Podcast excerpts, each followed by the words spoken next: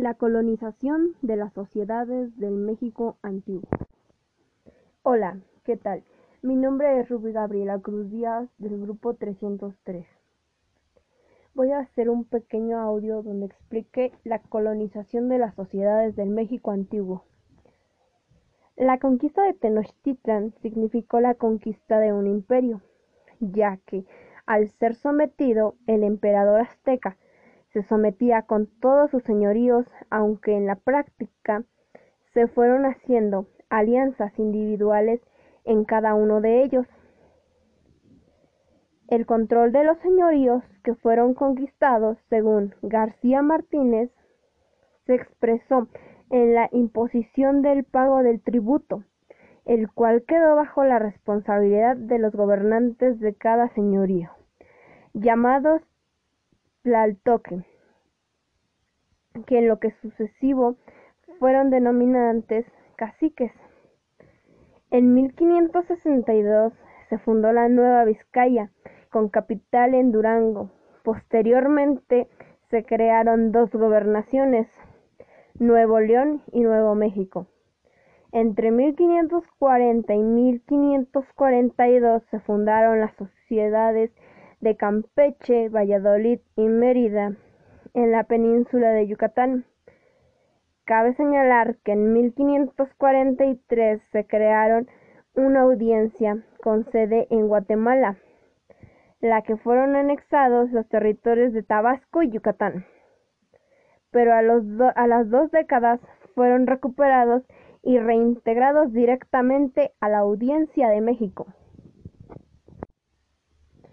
Esta fue una conquista en Latinoamérica por los españoles y portugueses durante el siglo XVI. Estos dos grandes imperios buscaban el enriquecimiento de los mismos, extrayendo recursos.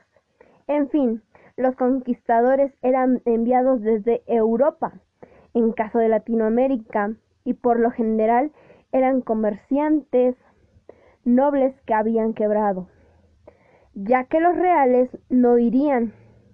Estos llegaban al gran continente por Centroamérica o por las costas de los países situados en la costa atlántica. Para adelantarse en el interior, los conquistadores mataban y esclavizaban a los indígenas de las zonas para explotarlos en labores. Muchos eran asesinados o morían por las malas condiciones con las cuales se trataban, estableciendo grupos de armados y conquistados en zonas estratégicas se formaban las colonias. Esto sería todo. Gracias por su atención. Mi nombre es Rubí Gabriela Cruz Díaz del grupo 303. Voy a realizar un audio donde explique la colonización de las ciudades del México antiguo. La conquista de Tenochtitlan significó la conquista de un imperio ya que al ser sometido el emperador azteca se sometía con todos sus señoríos, aunque en la práctica se fueron haciendo alianzas individuales en cada uno de ellos. El control de los señoríos que fueron conquistados, según García Martínez, se expresó la imposición del pago del tributo, el cual quedó bajo la responsabilidad de los gobernantes de cada señorío llamados Tlaltoque, que en lo sucesivo fueron denominados caciques. En 1562 se fundó la Nueva Vizcaya, con capital en Durango. Posteriormente se crearon dos gobernaciones, Nuevo León y Nuevo México. Entre 1540 y 1542 se fundaron las ciudades de Campeche, Valladolid y Mérida, en donde la península de Yucatán. Cabe señalar que en 1543 se creó una audiencia con sede en Guatemala, a la que fueron anexados los territorios de Tabasco y Yucatán. Pero a las dos décadas fueron recuperados con reintegrados directamente a la Audiencia de México. Esta fue una conquista en Latinoamérica por los españoles y portugueses durante el siglo XVI.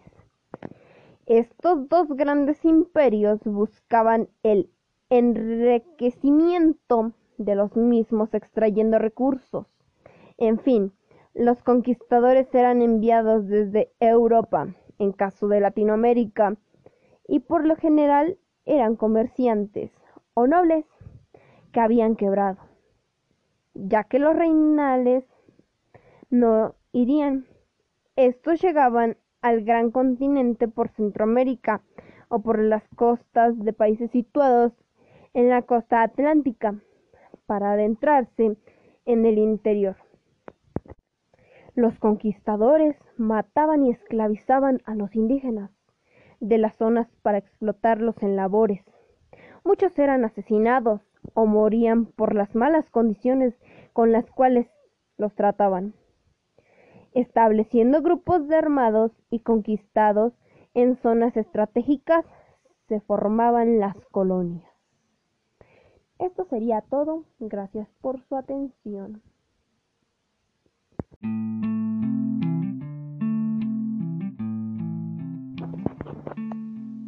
Mi nombre es Ruby Gabriela Cruz Díaz del grupo 303. Voy a realizar un audio donde explique la colonización de las ciudades del México antiguo. La conquista de Tenochtitlan significó la conquista de un imperio, ya que al ser sometido el emperador azteca se sometía con todos sus señoríos, aunque en la práctica se fueron haciendo alianzas individuales en cada uno de ellos. El control de los señoríos que fueron conquistados, según García Martínez, se expresó la imposición del pago del tributo, el cual quedó bajo la responsabilidad de los gobernantes de cada señorío, llamados Tlaltoque, que en lo sucesivo fueron denominados caciques. En 1562 se fundó la Nueva Vizcaya, con capital en Durango, Posteriormente se crearon dos gobernaciones, Nuevo León y Nuevo México. Entre 1540 y 1542 se fundaron las ciudades de Campeche, Valladolid y Mérida, en donde la península de Yucatán. Cabe señalar que en 1543 se creó una audiencia con sede en Guatemala, a la que fueron anexados los territorios de Tabasco y Yucatán. Pero a las dos décadas fueron recuperados con reintegrados directamente a la audiencia de México. Esta fue una conquista en Latinoamérica por los españoles y portugueses durante el siglo XVI. Estos dos grandes imperios buscaban el enriquecimiento de los mismos extrayendo recursos. En fin, los conquistadores eran enviados desde Europa, en caso de Latinoamérica, y por lo general eran comerciantes o nobles que habían quebrado, ya que los reinales no irían. Estos llegaban al gran continente por Centroamérica o por las costas de países situados en la costa atlántica para adentrarse en el interior. Los conquistadores mataban y esclavizaban a los indígenas de las zonas para explotarlos en labores.